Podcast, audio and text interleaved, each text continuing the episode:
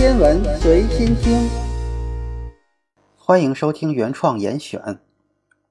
今天我们对宇宙的认识都是建立在观测数据的基础上的。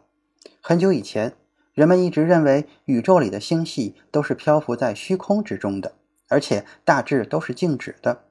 星系退行的谜团，直到埃德温·哈勃把他的研究方向转移到这个问题上后，才有起色。他当时并不看好什么理论。因为强大的威尔逊山天文台的一百英寸望远镜使新数据的可信性得到了保证。他的口头禅也很简单：除非证实结果已经穷尽，否则我们不需要借助于思辨的梦幻般悬想。在测量了星云的距离，并证明其中许多是独立星系多年以后，阿德温·哈勃在天文学世界里再次展现了自己的权威。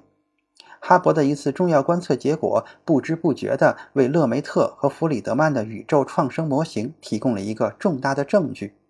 到了1929年，哈勃和他的助手赫马森已经测量了46个星系的红移和距离。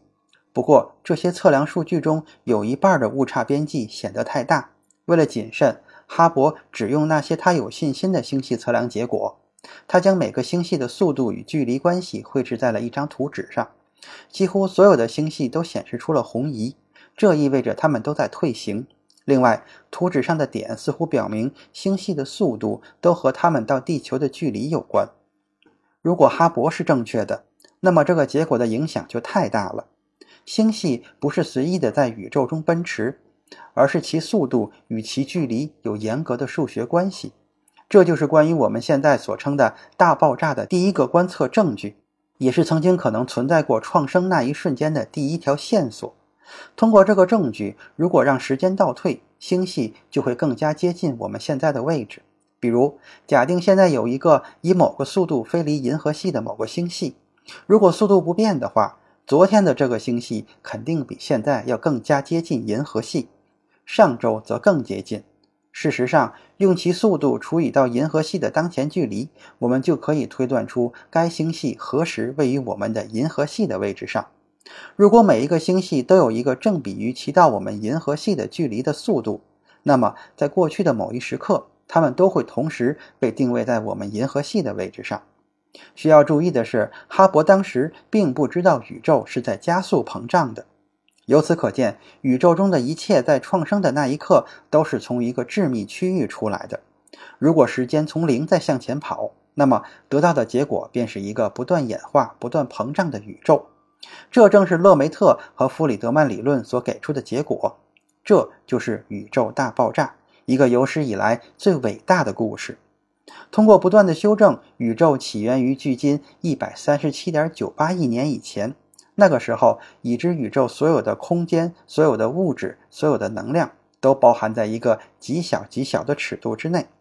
那时的温度是非常之高。自然界中描述这个宇宙的四种基础作用力还是统一在一起的。虽然我们依然不知道它们是如何出现的，但这个比针尖还要小的宇宙只能膨胀、膨胀、急速的膨胀。爱因斯坦在一九一六年发表了广义相对论，为我们提供了有关引力的现代解释。物质和能量的存在弯曲了它们周围的空间和时间。在二十世纪的二十年代，量子力学又被发现，为我们提供了微观世界的现代观念：分子、原子和亚原子粒子。这两种对自然界的理解方式在形式上是彼此不相容的。但是，引力和量子力学之间的冲突对当代宇宙没有什么实际的影响。天体物理学家们把广义相对论和量子力学的原理和工具应用于不同种类的问题上。但在宇宙开始的时候，我们判断两者一定是曾经有着某种强制的联姻关系。在宇宙刚刚开始的时候，那些难以想象的小尺度被命名为普朗克时间和普朗克长度。马克思·普朗克是德国科学家，就是他在1900年引入了量子化能量的概念，被誉为量子力学之父。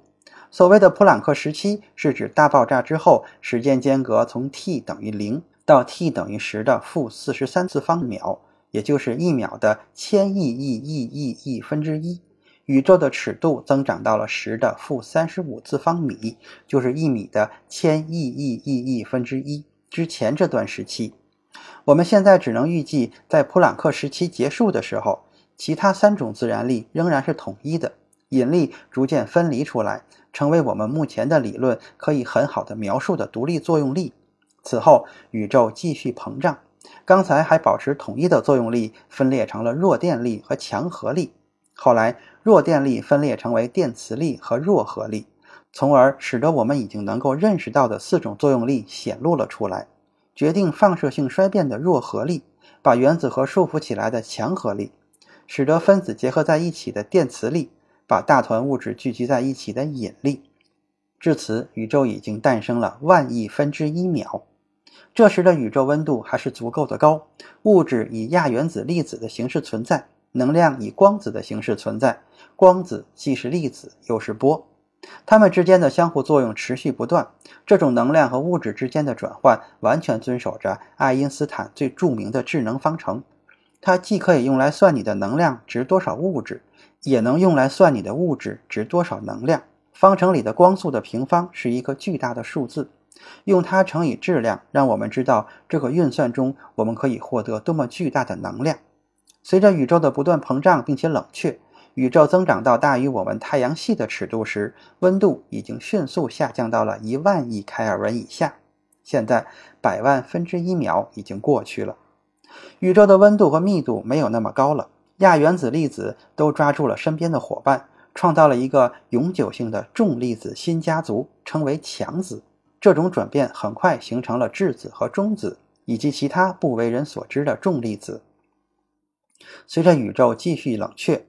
自发产生基本粒子的能量在减少，在强子时代，环境中的光子因为没有足够的能量，不能再根据智能方程来制造氢子反氢子对，而且在正反物质湮灭中产生的光子也由于宇宙的不断膨胀而损失能量，降到了产生强子反强子对所需的能量门槛之下。一秒钟的时间已经过去了，宇宙的尺度已经增长到了几光年。大约相当于从太阳到离它最近的恒星的距离。就在现在，每个质子对应的一个电子已经成为现实。随着宇宙继续降温，降到一亿开尔文以下时，质子与质子还有中子发生融合，形成了原子核，孵化出一个婴儿宇宙。其中百分之九十的原子核是氢，百分之十是氦，还有少量的氚、氘和锂。在接下来的三十八万年里。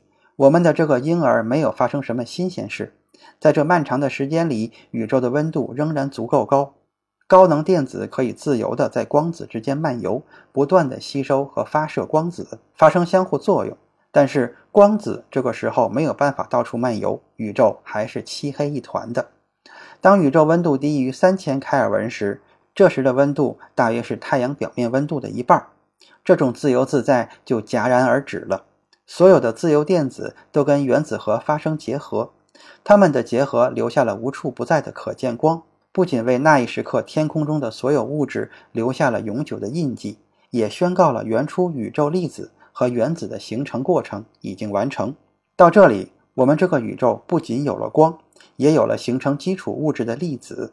这就是与我们息息相关的一秒钟和三十八万年。